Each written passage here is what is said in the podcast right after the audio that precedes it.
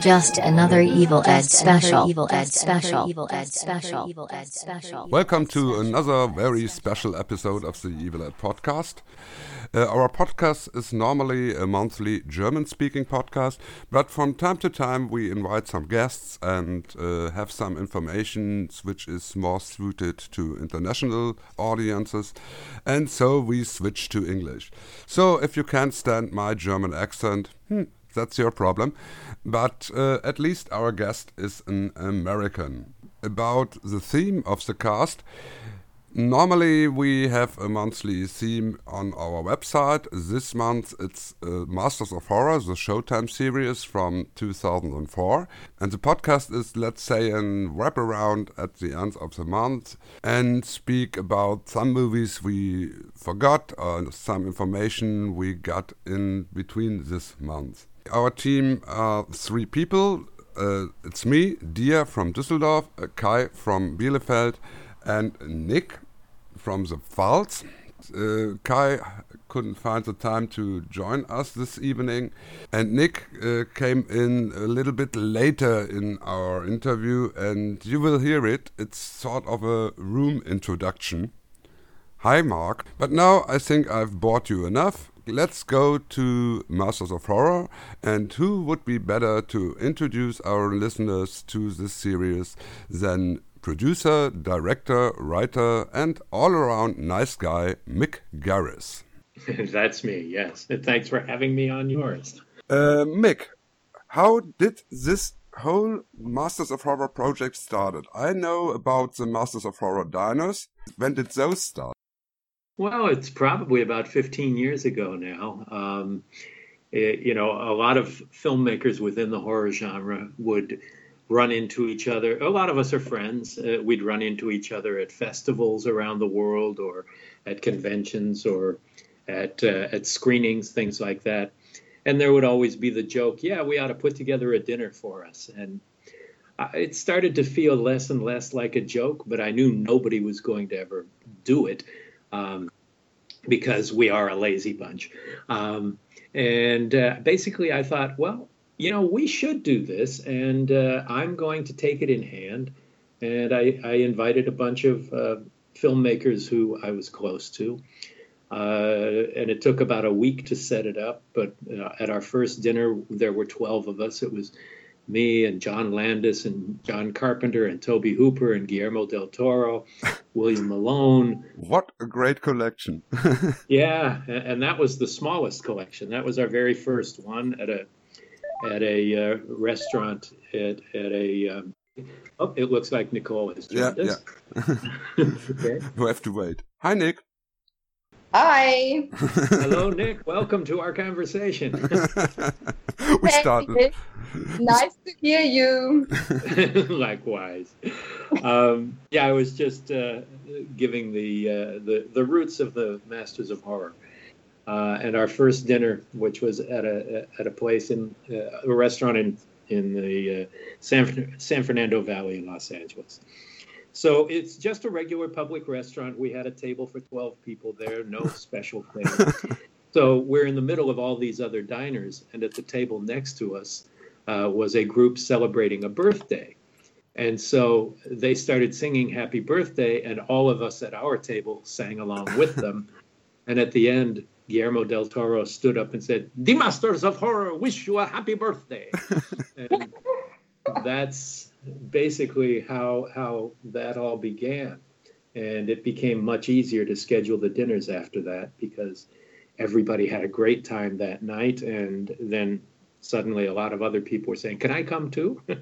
So basically it's it's a group of of uh, filmmakers who've done feature films in the in the horror genre who happened to be in town at the time and uh, you know we we didn't have any for a while uh, because everybody's been busy and it's kind of sometimes a pain in the ass to put it together. Mm-hmm. but uh, the last one we, the next to the last one we did was two years ago after Wes Craven passed, kind mm-hmm. of a, a tribute to him.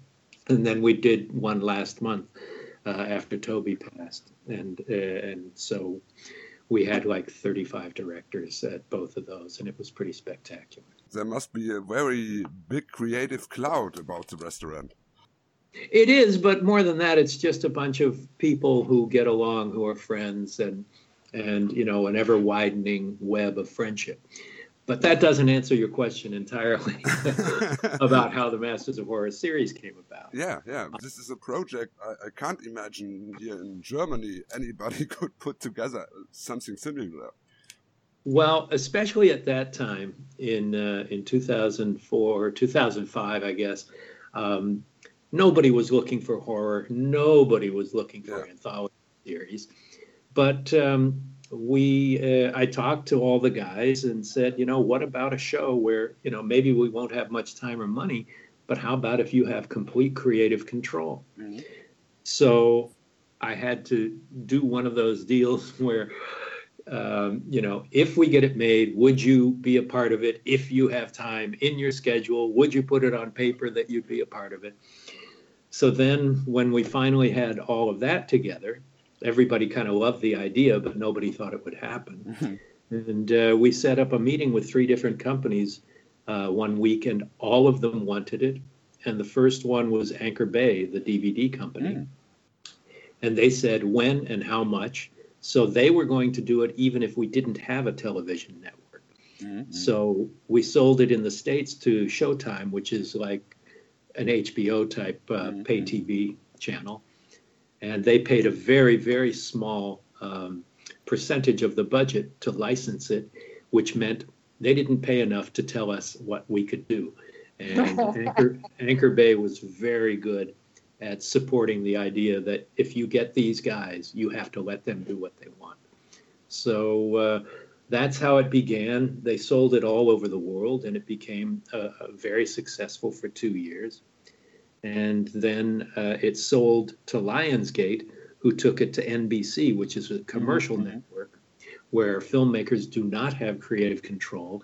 Advertisers have as much as anybody else. There would be commercial breaks and censorship and all of that. Mhm. And I quit the show, and it became Fear itself. And uh, they, a couple of the filmmakers talked me into coming back for a while, but it soon became very clear during the writing process we were getting notes from the network and from the studio and do this and do that. And I just said, this is not the philosophy of this show. And in my biggest professional heartbreak of my life, had to say, fuck you and leave the show. Oh, it's, it's- it's a great, great decision. I think so. And, you know, the show Masters of Horror was very successful for the two years it aired all around the world. And unfortunately, Fear itself only aired five of the Mm. eight shows that they made. And um, and they were boring. yeah, same thing with Masters of Science Fiction. I was Yeah. not involved in that. They sold it behind my back um, without me even knowing they pitched it to a network. Oh. And uh, so Yeah. that that show also, uh, a lot of people like it. Um, I haven't. I wasn't involved. It it did not air all of its episodes either. Neither of those two Mm. spin-offs worked, and uh, can't say that I'm sorry. uh, is there any way that there will be a reunion of the series? not of Masters in Horror, uh, Masters of Horror, but I am doing something right now that I've been trying to do for years. It's Is it- another anthology, but it's a feature film, and this is called Nightmare Cinema. Ah, Yeah. ah, yeah, yeah, yeah. So that will be out early next year. Um, and we finished shooting it. We're in post production, but it's five different stories from five different filmmakers. Me, the Cuban filmmaker uh, Alejandro Brugues, who did Juan of the Dead, Yeah. David Slade from the UK, who you know, of course, from Hard Candy, 30 Mhm. Days of Night, American Gods, uh, Hannibal, and um, and they're coming to get me. It sounds like I'm sorry for the siren. Um, What's that? what have you done? yeah, yeah. I hope it's not an ambulance. Um, uh, Joe Dante, uh, Oh. of course, from Howling and Gremlins, and the Japanese director Ryuhei Kitamura, who did Midnight Meat Train and Versus Mhm. and many other really wonderful things. So the five of us basically got together on a limited budget in Los Angeles and put something really special together that I hope you'll be seeing in a theater near you soon. Oh, Mick, please tell me that you're going to introduce Nightmare Cinema in Brussels next year. Yeah. I would love to. I, I would love to. Um, there are some negotiations going on for it to premiere at a very prestigious film festival. They it was just submitted to them. We don't know if they're going to accept it or not. Sundance? Um, I can't say. Ah, okay, because that because that's earlier than Brussels. Yeah. yeah. So so we'll see what happens. But um, but we hope if this works out that maybe we will spin off a TV series from it. Oh, that would be brilliant. Yeah, I mean you've got you've got all the connections, right? You know all the people. not me. I'm not a salesman. You know my. my job is a more creative one and the business i leave to other people you know the, No, I mean you know all the directors and Oh, everybody. yes. So yeah, yeah i am the rolodex of horror yeah exactly. Yeah. yeah and that uh, brings us to uh, your podcast. How Yes. did you get the idea to do something only we little fans normally do? i'm a little fan too and yeah, uh, know. you know i began doing interviews when i was in high school for my Yeah. school paper i interviewed ray bradbury and rod serling oh when god. they when they came to town to lecture at my local college. So that was something I had been doing. I had done journalism and interviews from that time. Then I became a music journalist and I interviewed Yeah. when I was a teenager people like Jimi Hendrix and Janis Joplin and the like. So uh, in the 70s, uh, I had a show on the local pay TV channel called the Z Channel, where I, you know, I had no experience in doing this, but I pitched the the local Los Angeles TV channel to do a show. They were showing it's a movie channel, so when they would show genre films, I talked them into letting me do interviews with people before the films. So I did people like Steven Spielberg and Harlan Ellison and Christopher Lee and Oh William God. Friedkin and all of that as as a nervous young uh, journalist before long before I was a filmmaker. Um, so actually, those interviews, as well as the postmortem TV show we did, I think, Hmm. 2010, are available on my website, uh, mickgarrisinterviews.com. And so, uh, when we were putting Nightmare Cinema together, my producing partner on that, Joe Russo, was talking to someone at Podcast One, which is the world's biggest podcast network. Mhm. And we met with them because they were excited about doing a horror podcast. And because of my history of doing the TV interviews and the like, they pitched very hard to get me to come in and do that. And I loved the idea. And, you know, I learn as much from it as anybody does. yeah. So it was it was really a great opportunity to to do the interviewing again. And um, you know, I was doing the TV show before for FearNet um, just because I was in between jobs and I can't stand not being hard at work on something. And now I'm doing the podcast as well as everything else that's going on. So uh, it's no longer just to fill time, but something that I really love to do.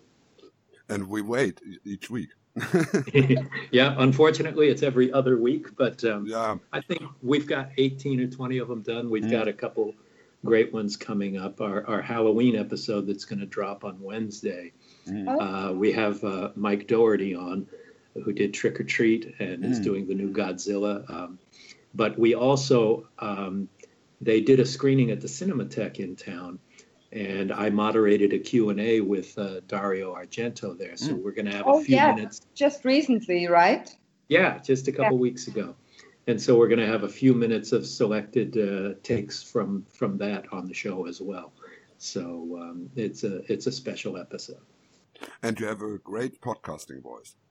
Thank you. So do you guys. Yours is much more resonant than mine. Yeah, I- I'm I'm good in training right now. You know, Mick, you you know, Mick, that comes from smoking, something we're not going to acquire anymore. Uh, okay, then your voice is going to go up like a twelve year old. Yeah, if I stop.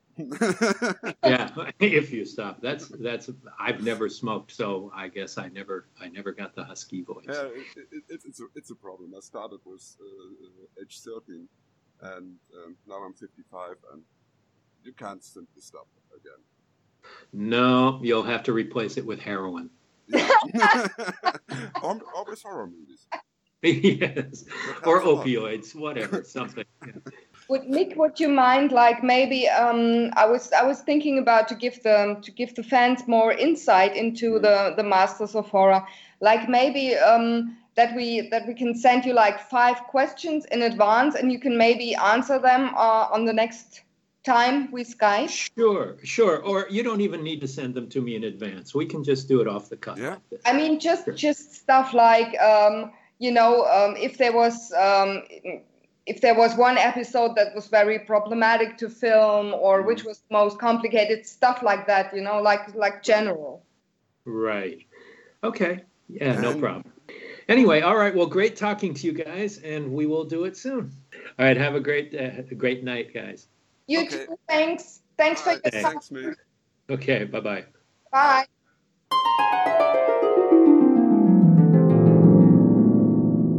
Well, that's all for this little introduction, but we will meet Mick Garris again in spring of 2018 when we will have our Mick Garris special month. And he will provide us with a long, longer and career spanning interview.